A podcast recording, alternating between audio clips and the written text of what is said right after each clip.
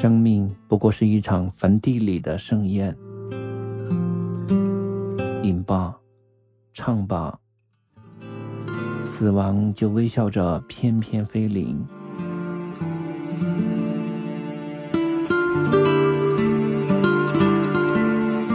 当青春的容颜在镜中老去，还有谁会想起那些最初的温柔和疼痛？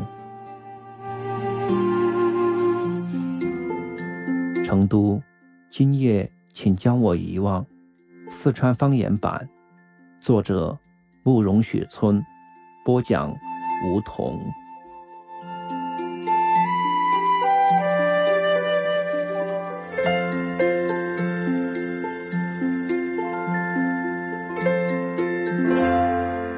第十八集。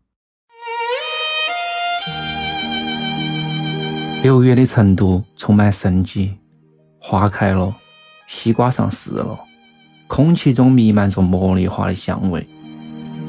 入夜之后，总有些人在笑，另外一些人在哭，而我活在其中。生命不过是一场坟地里的盛宴，饮罢，唱罢，死亡就微笑着翩翩飞临。当青春的容颜在镜中老去，还有哪个会想起那些最初的温柔和疼痛呢？赵月感冒了几天，让他去买点药，他总说没得时间，三拖两拖就拖严重了。昨天晚上发高烧到三十九度，我把家头的被子全给他压到身上，还是不停的喊冷。好容易熬到天亮，我半扶半抱的把他送到医院。赵月有气无力的哼哼，看得我很心痛，一个劲儿的埋怨他不听话。早喊你来你不来，现在晓得难受了噻。他斜躺在我怀怀头，嘴头有一股腥味，像是刚从鱼肚子头爬出来。掉了一身财富，赵月昏昏沉沉的睡过去，鼻翼一扇一扇的，像个三岁的小娃儿。我把吊瓶的流量调到最小，拿纸巾给他擦了一下脸，他嗯了一声，把我的膀子紧紧的抱住，嘴里头嘟嘟囔囔的说：“头痛。”昨天晚上被他折腾得一宿没有睡，我坐了一会儿也撑不住了，靠到病床一顿一顿的打瞌睡。朦朦胧胧中听到旁边有人说话：“这不是陈重吗？”我一下子撑开了眼睛，看到不远处站到一个雪白丰满的少妇，正对我不怀好意的眨到眼睛。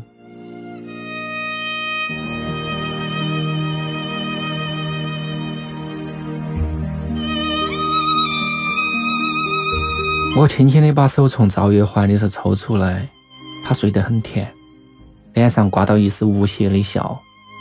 我走到门口，招了招手。峨眉豆花庄的老板娘轻手轻脚的走出来，问我：“你老婆？”我在她腰上摸了一把，说：“是啊，比你漂亮吗？”她哼了一声，装出一副很吃醋的样子。我说行了行了，你不要装了，你一天泡八百个帅哥，还好意思办纯情？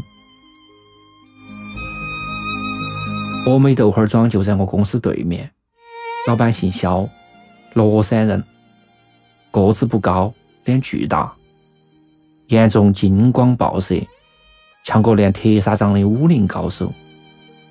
我在他店头应酬了几次，尤其喜欢吃他亲手做的豆花鸡。一大盆雪白粉嫩的豆花儿，里头煮起烹香的鸡肉、脆生生的贡菜，吃起来鲜美无比。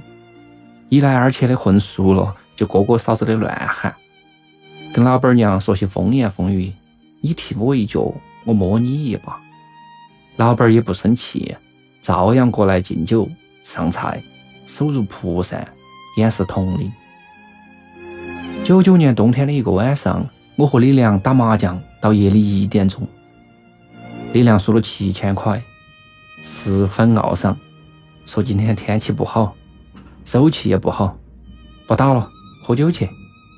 我带他去峨眉豆花庄，老板不在，老板娘正准备关门打烊，我靠到桌子说：“快快快，豆花鸡、豆花鱼，再来四瓶啤酒。”酒菜上来后，我喊老板娘一起吃，她也不客气，一屁股就坐到我旁边。划拳拼酒，跟我们比到讲黄段子。李良出去接电话那一会儿，他拿克西头一下一下的顶我的腿，说她老公今晚不在。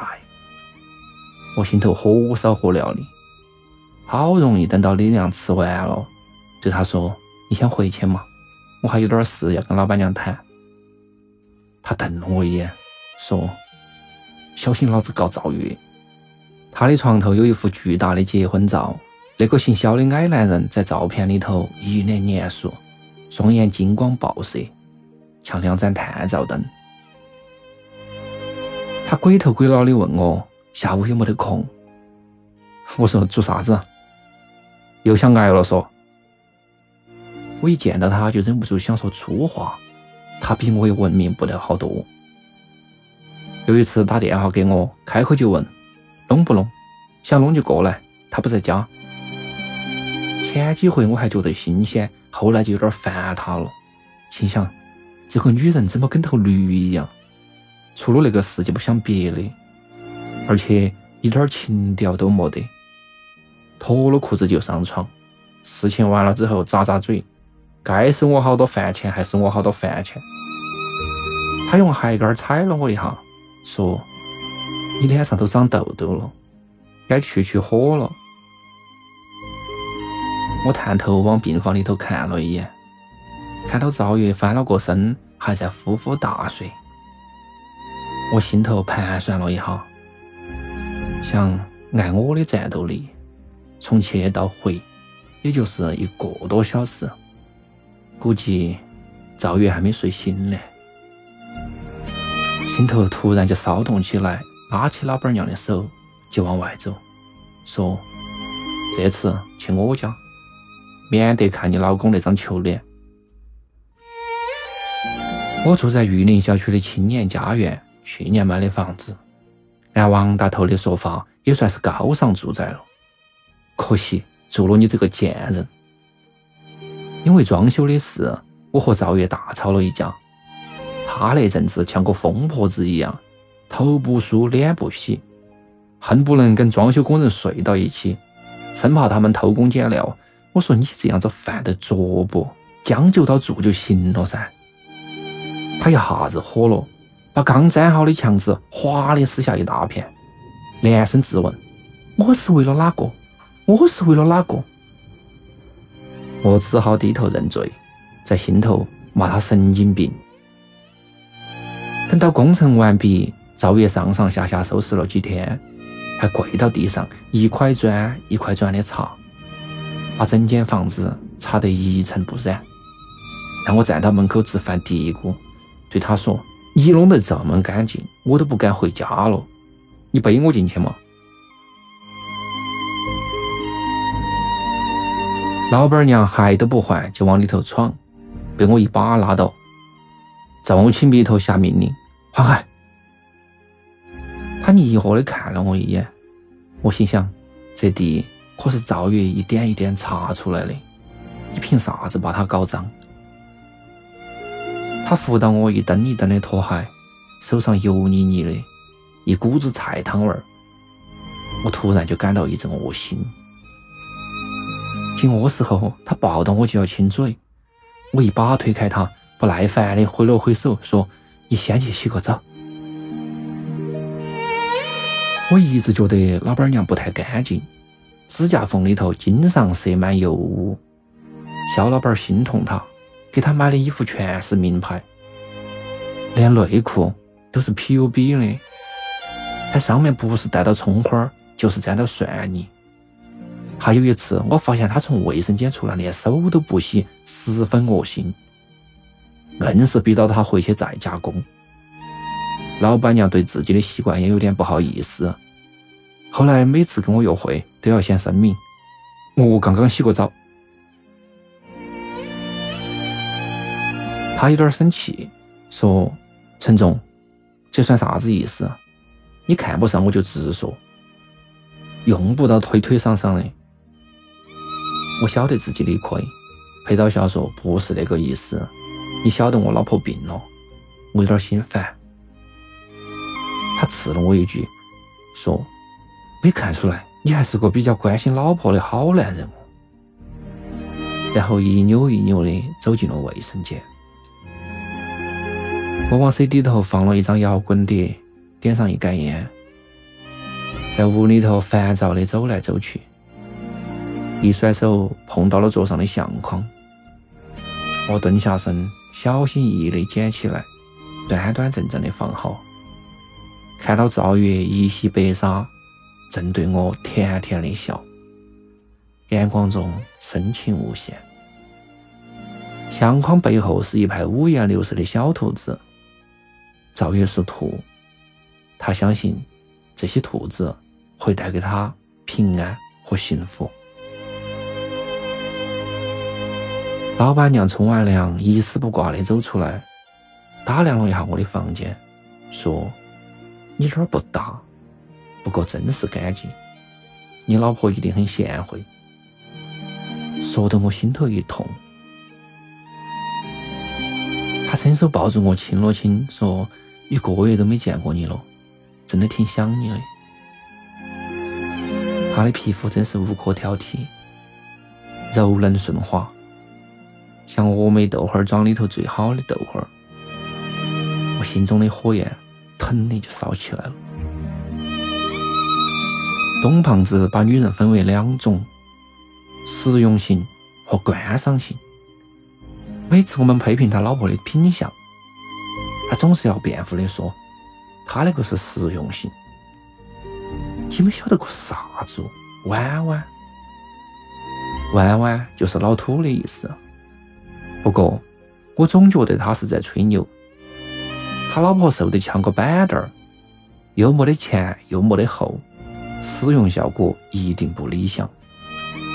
像老板娘这种才是真正的实用性，一碰就叫，整个人就像一堆棉花糖，粉能量化，可以融化任何一种钢铁。客厅头的电话突然急促的响起来，我想。是哪个这么不识趣？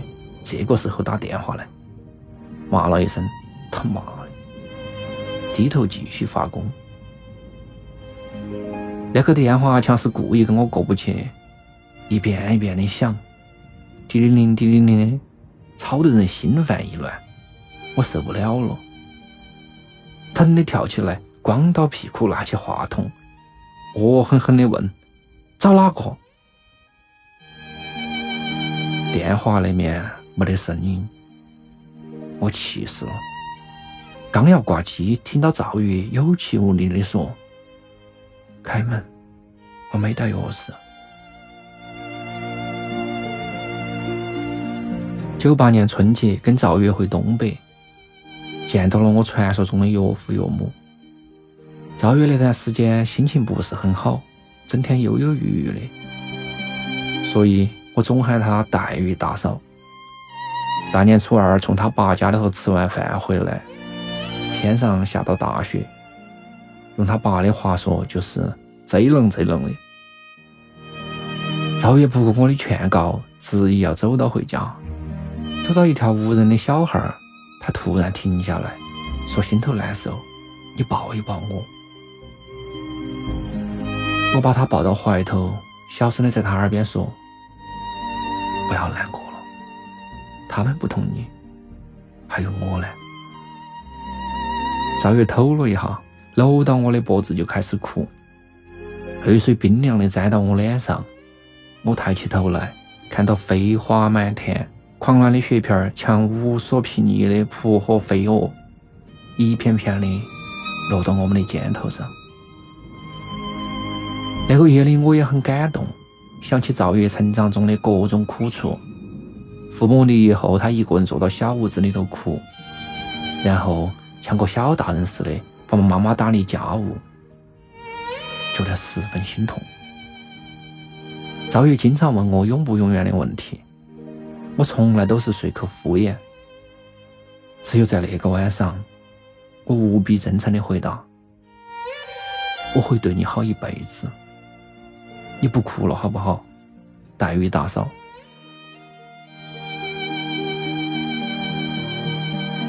我慌乱的无法形容，在客厅里头跳了两下，跌跌撞撞的冲进卧室，声音都变了：“快快快穿衣服，老婆回来了！”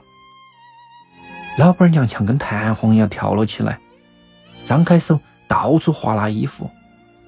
我眼前一黑，几乎晕倒，在心头喊：“完了完了！”她穿戴整齐，一面帮我系扣子，一面问我有没得地方躲。我没得好气的说躲躲个锤子躲，心想赵月有备而来，你躲又能躲哪儿去？赵月脸色苍白，斜靠到墙上看到我，我伸手去扶他，他厌恶的推开，喘到粗气走进客厅。老板娘站到窗前，一张粉脸涨得通红，我心头砰砰乱跳。身上、脸上汗水直流。赵月坐了一会儿，对老板娘说：“你滚！”声音嘶哑冰冷，暗含杀气，让我情不自禁的抖了一下。